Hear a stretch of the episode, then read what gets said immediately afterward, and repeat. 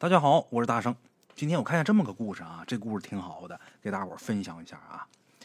咱们写这个故事的鬼友啊，他们家在苏南的一个小镇上。哎，这小镇呢有很多稀奇古怪的故事，但是最出名的就是咱们今天要讲的这个关于木腿老太太的这个故事。嘿嘿，在他们那边啊，只要小孩一哭，大人总会用各种古怪的怪物啊来吓唬他们，什么红眼鬼呀、绿毛老头啊。东郭茶壶嘴啊，瘸腿狼婆婆呀，哎，但这些故事里边最让人害怕的，还是咱们今天要说这个木腿老太太。哎，大人们总会说这木腿老太太呀，只有一只眼睛，头发乱糟糟的，身上的衣服破破烂烂的。其实这些呢都不重要，最重要的，她有一双假肢。哎，这双假腿，这假腿是用木头做的。这双木腿呢，它也没有脚趾头，也没有脚掌。在小镇这石板路上一走，就会发出那咔咔咔咔那声音，哎，就这木棍怼石板那声音。小孩们只要一哭一闹，大人呐就拿这个木腿老太太吓唬他们。哎，大人都说别哭了啊，再哭这木腿老太太来抓你了。哎呦，一听见这话，这些小孩啊浑身一哆嗦，然后强忍着不敢哭，啊，太害怕了。咱们鬼友也不例外，但是呢，他是那个被吓得最惨的那个。一直到他上初中了，心里边还有阴影。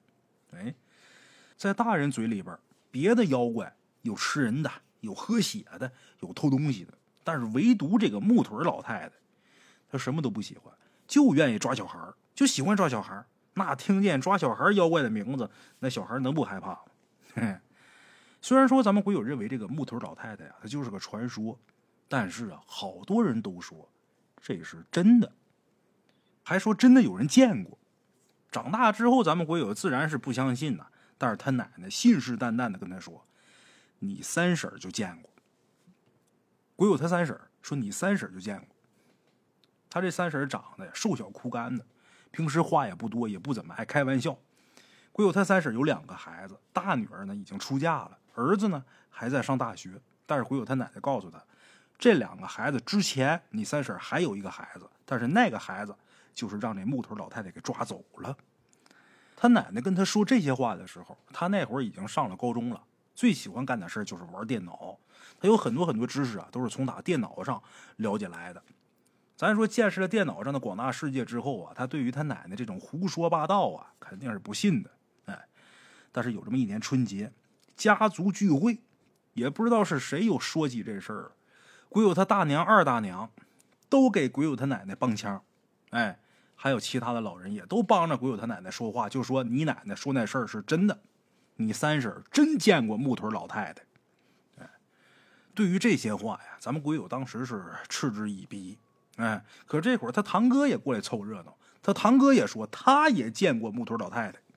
哎，他堂哥说这话的时候，那会儿是在南京读研究生，也不知道研究什么的。啊，说起他堂哥这个人呢，一直都是他们家族的骄傲。啊人长得漂亮，长得帅气，而且呢，人家研究生嘛，啊，学历也高，个子长得高高大大，这模样，这五官你挑不出来毛病，而且人还特别聪明，学习成绩一直都很好。哎，不过据听说呀，他这个堂哥呢，在上高中的时候呢，也胡闹过，怎么的呢？跟一个女同学呀瞎搞，把人家女同学呢把肚子给弄大了。这女同学大肚子之后呢？他这堂哥就辍了学了，私自带他这女同学去了广州。他跟这姑娘私奔的时候，谁都不知道。鬼友他大爷大娘就是他堂哥的爸妈，谁都不知道。后来老师找家里来了，鬼友他大爷才知道是怎么回事然后他大爷亲自去广州跑了一趟，把鬼友他堂哥给揪回来了。哎，那挺着大肚子那女同学也跟回来了。哎，最后那女同学肚子里那孩子啊，到底生没生，鬼友他堂哥一直不清楚。直到后边那件事发生之后，他才知道。哎，不过那段时间呢，他这堂哥跟他大爷的关系啊，一度是非常紧张。回来之后呢，可能是为了气自己父亲，哎，他就经常借故跑出去，然后跟街上那些小青年厮混。但是他大爷啊，也不理他。你不是混吗？你他妈就死街上，我也不会同意你跟那姑娘在一起。哎，基于此，他那堂哥呀，就更加放纵了。经常跟那些小青年呢，在外边打架喝酒，一闹就闹到后半夜才回去。他堂哥跟他说，就在那个期间，他碰见了那个木腿老太太。怎么回事有那么一天下午，他这堂哥跟几个小青年在镇上跟别人打了一架。打完架之后呢，晚上又一块喝了一顿酒。喝完酒之后，他那些狐朋狗友，哎，骑摩托车把他给送回来了。送回来是送回来了，但是没送到家门口，给送哪去了呢？给送到村口了。哎，他这堂哥下车的时候啊，还在路边有那么一条小河，还在那小河里边吐酒来着，吃的干豆腐丝儿、猪耳朵混着啤酒一块全出来了。好家伙，赶上钓鱼大窝了，不少鱼都过来吃。吐完酒出了一身汗，被风这一吹，这人还清醒点儿擦擦嘴，往家走。啊，过去不像现在，现在农村这政策好，路灯什么都有。那时候什么也没有，最多就是在车站和饭馆那儿有两个灯泡。所以他堂哥回家的时候，虽然走的是大路，但是路上漆黑一片，唯一的一盏灯就是在十字路口电线杆上那灯泡。再有就是他们村有一个诊所，诊所有个门灯，哎，就这点亮。但是这诊所呢，就在鬼友他堂哥他们家对面啊。看见这诊所，等于就是到家了。哎，他们那边雨水多，不管是冬天还是夏天，这石板路上经常是湿漉漉的，常年都那样。再加上这河道啊、池塘啊也比较多，所以空气中这个潮气呀特别重。所以在他们那儿，老人得关节炎的这个概率啊，比其他地方要高。鬼友他奶奶就有关节炎。一到阴天的时候，疼的哎呦哎呦的叫，哎，因为地上潮嘛，所以说人走在地上的声音呢，啪叽啪叽的，特别是晚上啊，晚上静，一个人走路，这声音显得特别响，就感觉后边好像跟个人一样啊，胆儿小的都能给吓坏了，一走啪叽啪叽的，声音传得远嘛，再有点回响，就感觉你一走后边还有一个人走一样。他这堂哥倒是不害怕，他这堂哥身体好。平时打篮球，这身体特别棒啊，个子高高大大的嘛，所以这胆子也大。但是那天呢，他碰见的事儿跟以往可不太一样，什么的呢？他们那地方因为地理的原因，所以这房子建的都比较分散。哎，从打村口到他大爷家那房子，就到他这个堂哥家里边啊，得走挺长一段路。这条路算是他们村的主路，都是用石板铺的。据说这石板路啊，已经有两三百年历史了。白天的时候，这条路上啊挺热闹，但是到了晚上，到了半夜，过去也没有什么娱乐项目，没什么娱乐活动，所以这路上没人，再加上没灯，哎，一个人走啊，这会儿可就觉得挺瘆了。哎，要说距离呀，从村口到他堂哥家步行的话，大概得走二十分钟左右。那天的天气呀还行啊，夜空中有毛月亮。列位听过《大圣鬼话》之前节目的，我不知道大伙有没有印象？这毛月亮天可闹妖精。哎，鬼友他堂哥摇摇晃晃的往家走，踩着潮湿的路面，偶尔传来谁家孩子那啼哭声音，还有那不知道哪儿来的野猫的叫声。他堂哥走着走着，就听见自己身后有一阵踢踢踏踏的脚步声。他堂哥喝了酒了，加上这胆子也大。所以什么都不害怕，斜眼回头看，身后别说有人啊，连条狗都没有。他堂哥呢也是受过高等教育的人呢，啊，虽然说那会儿呃高中辍学了，但是最起码上过高中啊。他知道身后那脚步声啊，是他自己走路发出来的回声。所以说他看了一眼身后没人，就没在意，就接着往前走。他往前又走了大概能有一两百米，来到了王传喜他们家的时候啊。感觉有点不对劲儿。这个叫王传喜的这人呢，他们家这地方呢比较好，所以呢，人家家是一连盖了三栋房子，分别是王传喜的两个弟弟，还有王传喜的。这三个房子之间呢，都留了间距嘛，所以呢，就形成了两条小巷子，仨房子两条小巷子嘛。鬼友他堂哥走到第一条小巷子旁边的时候，他就发现这个巷子里边啊，蹲着一个黑影。一开始他堂哥以为是条狗。因为那个黑影蹲在那儿一动不动，他堂哥当时呢也是来了闲心了，哎，怎么的呢？在地上捡了一块石头，就往黑影那扔。这石头没砸着那黑影，但是这石头落石板的声音呢，挺清脆的，挺响。王传喜他弟媳妇听见这声响之后，还在院子里边问呢：“谁呀？”鬼友他堂哥呀，听人家问话，他也没吱声啊。看那黑影不见了，他就接着往前走。可是等他走到第二个巷子口的时候，他发现这巷子里边啊，那头上又蹲着一个黑影。因为天色很暗嘛，毛月亮天，它不像大标月亮，大标月亮照的明亮，看得清楚。这毛月亮天也看不清楚那黑影到底是什么。哎，他就以为还是在第一个巷子口那条狗跑这边来了呢。哎，他就没在意，接着往前走。走了一会儿，突然间就听见身后啊，踢踢踏踏那脚步声啊不见了。他之前走一直感觉后边有这声音，是他自己走路那个脚步声的回声嘛。但是这会儿这声音不见了，取而代之的是一种咔咔咔咔，就这木棍怼石板那声音。这声音他堂哥很熟悉啊，啊，木头棒子怼这石板。一开始听见这个声音呢，他堂哥也没太在意，他还以为是回声呢。可是走了一会儿之后啊，他就觉得有点不太对劲儿了。为什么呀？因为身后那咔咔咔咔那声音啊，跟他走路那脚步声的频率对不上。哎，他那会儿不是喝多酒了吗？走的不急不缓，但是身后那个咔咔的声音是越来越快，好像在追他。而且那个声音在他背后是越来越近，听着那个动静，好像马上就要到他身后了一样。这动静让鬼友他堂哥有点紧张，身上这汗毛都竖起来了。他猛地回头一看，却发现后面什么都没有，还是黑漆漆的。但是在他身后不远的那电线杆子那儿，好像有个什么东西在那蹲着。他堂哥看见这东西之后，还骂了两句，骂的特别难听。哎。他骂这两句就是为了给自己壮胆儿，他那会儿已经很害怕了。骂完之后，那东西啊就在那一动不动的。鬼友他堂哥还想上前看看，但是心里边一下又想起来小时候老人讲那些传说了，他就没去。哎，转过身来，继续慢慢的往前走。为什么慢慢往前走？这会儿是强装镇定。根据他的生活经验，他这会儿要是往前跑的话，后面那东西。知道他害怕了，那说不定就会追上了。哎，强装镇定，往前走，慢慢走。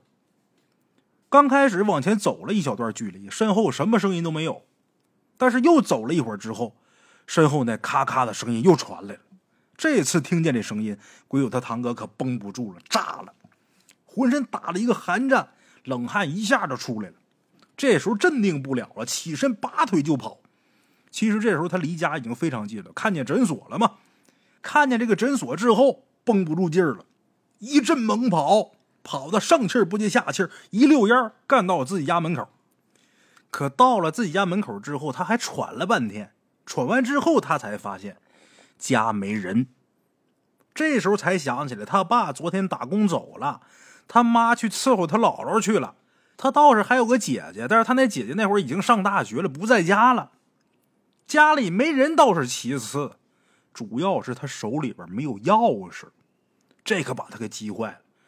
身后有东西追自己呢，本来想翻墙进去，可是一转头看见自己家门口有一个石臼，看见这石臼想起来了，之前他大娘跟他说过啊，这石臼下面有一把备用钥匙，赶紧掀开这石臼，把自己家的钥匙拿到手，开门进家。哎他进去之后没马上进屋，是把门关上之后，趴在门缝里边往外看。对面不是诊所吗？诊所那个灯箱是亮的呀。路上这会儿明晃晃的，他堂哥就想看清楚到底是什么东西跟着他。哎，趴门缝里边看了好一会儿，就在他快失去耐性的时候，打他来的那个路上走过来一个东西。之所以说走过来的这是个东西，而不是人。是因为走过来这东西啊，黑漆漆的那么一团儿，也看不出来头，也看不出来脸，看不出来身体什么的。哎，然后这东西就到了诊所门前了。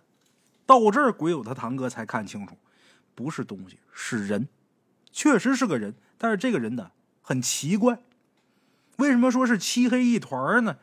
因为这个人呢，弓着腰，半蹲在地上走路。虽然能看出来是个人，但是。还是很难分辨出来这个面相，看不清面目，因为这人这头发呀太浓密了，不光浓密，而且还脏，一团一团都擀粘了，没干粘的地方也是一绺一绺的，看着就跟一个破麻袋一样。特别长，这头发披身上，而且好多地方就跟布条一样。单看这个装扮，大伙可能觉得这是个流浪汉，是个要饭的，哎，但是鬼友他堂哥看见这人走路那姿势，就觉得太奇怪了。这人他弓着腰不说，而且还半蹲着，两只手呢还扶这膝盖上面，一步一步往前蹭，哎，每往前蹭一步，就会发出那咔咔的很清脆的那声音。一听见这声音，鬼友他堂哥确定了，刚才跟着我的。就这人，但是他堂哥弄不明白，这人走路为什么会发出那种声音呢？仔细一瞧，才发现这人呐，没有脚，膝盖往下连腿都没有，就是两根下细上粗的木棍哎，其实这会儿鬼友他堂哥呀，已经没那么害怕了，毕竟这会儿到家了嘛，而且这一路跑，跑的浑身是汗，酒意也醒了七八分了。可是，一看这人这么走路啊。他这心里边还是有点瘆得慌，特别是看那两条木腿的时候，哎，膈应人。当时他看这人的时候，他是躲在门后看的嘛，透过这门缝往出看。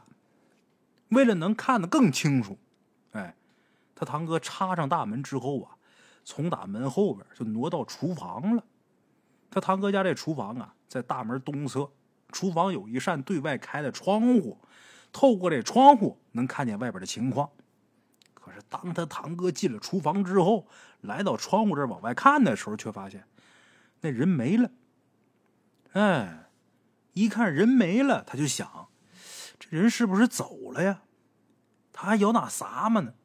撒么一圈，就在他四处撒么的时候，他就他就忽然间觉得窗台下边有东西正在看着他。他往下这一看不要紧，就在窗台下边黑暗之中，一只眼睛正盯着他呢，那眼神特别冷。他让这眼睛啊结结实实给吓一跳，下意识的往后躲，这脚就绊在厨房那个板凳上，之后一屁股摔地上了。厨房那地面水泥地，这下摔的挺疼，结结实实的。等他爬起来，悄悄的来到窗前，想看看这窗户下边到底是什么东西的时候。他却发现那只眼睛不见了，再找没有了。他知道那只眼睛就是那人的，他也知道那人没走，说不定这会儿就在外边什么阴暗的地方盯着他呢。所以他在厨房里边屏声静气，蹲窗户前面仔细找。可是找了好一会儿，什么都没找着。就在他以为那人已经走了的时候，他突然间听见自己家的大门。发出轻微的咔咔的声音，这个声音在他耳朵里边无异于是晴天霹雳。这声音他太熟悉了，什么呢？门插那声音。他家里边一个人都没有，谁在拉门插？当时他堂哥想到一种可能，这心扑通就提起来了。他就想，是不是那人已经进来了？但是转念一想。他要是已经进来了的话，他为什么还要拉门插呢？想到这儿，赶紧轻手轻脚的离开现在身处这地方。他想去大门那看看，蹑手蹑脚离开这窗户，来到厨房门口，悄悄的探出脑袋。可是让他惊奇的是啊，这大门后边别说有人，连条狗都没有。更让他惊奇的是，那门插还在一下一下的往回抽，就好像有一只无形的手在抓着门插往后拽。这可把他吓坏了。这时候，眼看这门插就要被拉开了，那还犹豫什么呀？三步并作两步，跑到大门那儿，一把拽住这门插。他在拽这门插的时候，那门插还一个劲儿的往后挣，就好像有人跟他抢这个门插一样，力气特别大。他堂哥一身腱子肉，小伙差点没拽过，而且眼看那门插就差一点儿就被扒开了。差那个距离也就是一两公分。他说他知道门外就是那个拿一只眼睛看着他的人。大门要是被这人给打开了，那不知道后面会发生什么事然而就在他无比着急的时候，门外这时候突然间响起了一声狗叫声。这狗这么一叫唤，他就觉着这门插突然间一松，咔嚓一下又插上了。门插插上的那一刻，他就听门外 有人轻声笑。这声音过后，又听见门外响起那一声又一声的咔咔的声音。他说：“那咔咔的声音就是那个人那木腿敲击石板上的脚步声。伴随着这个声音，门外的那只狗也发出了只有害怕的时候才会发出那个声音，低吼着跑远了。随着那一声又一声咔咔的响动越来越远，鬼友的堂哥知道那人终于是走了。”过了好一会儿，他堂哥才缓过来。这个时候，他发现自己浑身上下呀都被汗给浸透了。缓过来之后的第一件事就是给那几个小青年朋友打电话。哎，那几个人来到他们家，跟鬼友他堂哥聚集之后，他们又是刀又是棒的，骑着摩托车撵出去，终于在村东口那地方追上那人了。但是他们只是追上这人了。这人在摩托车那灯光中回头冷冷的看了他们一眼，就这一眼，这几个人顿时一动不敢动，眼睁睁看那人走进稻田地里边不见了。为什么不敢追？太吓人了。简言杰说，等到第二天早上，鬼友他大娘从打他姥姥家回来，然后他堂哥把这事儿跟他大娘说了。他大娘听完之后大惊失色呀，说：“你看见的那个呀，那就是木腿老太太呀。”鬼友他堂哥不明白呀，木腿老太太，那不是大人拿出来吓唬小孩的吗？还真有木腿老太太呀！而且，那不是都讲这木腿老太太，她专门抓小孩吗？她找我干嘛呀？鬼友他大娘这时候思来想去，说：“你赶紧。”你给那姑娘家打个电话，谁呀？就是跟他堂哥处对象，然后怀孕那姑娘。说你赶紧给她打个电话。鬼友他堂哥把电话打完之后，好长时间都没说话。后来这当妈的问问好长时间，鬼友他堂哥才说，他那女朋友前两天生了，生孩子了，但是现在他们家那孩子不见了。他们家那边现在已经闹翻天了，哎，这孩子也不知道哪儿去了。那到底是怎么回事呢？这个木腿老太太抓小孩儿，鬼友他堂哥跟他那个女朋友两个人在一起，他那女朋友不是怀孕了吗？这木腿老太太，咱也不知道他这个信息系统是怎么回事，他怎么能知道？而且为什么要抓这孩子？他本来到这儿来是想跟着鬼友他堂哥到他们家来抓这孩子的。但是这孩子没在这儿，这木腿老太太又去他女朋友家，倒把这孩子给抓走了。哎，这事儿之后呢，鬼友他堂哥就跟那群小青年啊断了来往，然后又回到学校里边复读了一年之后，终于是考上大学了。后边又是读研究生又是什么的，咱就不再赘述了啊，咱就单说这木头老太太。哎，这不是有一年。咱们鬼友他们家族聚会的时候，大伙儿都说有这个木头老太太，鬼友他这个堂哥过来凑热闹，给咱们鬼友说的这个事儿吗。咱们鬼友听完这事儿啊，还是半信半疑的。但是鬼友他妈还有他大娘都给他堂哥作证，这事儿把咱们鬼友给弄的也不得不信了。而且大伙儿信誓旦旦的说：“哈，你要是还不信呢，你去找你三婶问问去。咱前面不是说鬼友他三婶有一儿一女吗？”在这两个孩子之前，还有一个孩子，那个孩子也是让这个木腿老太太给抓走的嘛。哎，你要不信，你再问问你三婶去。哎，那么他三婶到底又经历了什么呀？咱们下期说。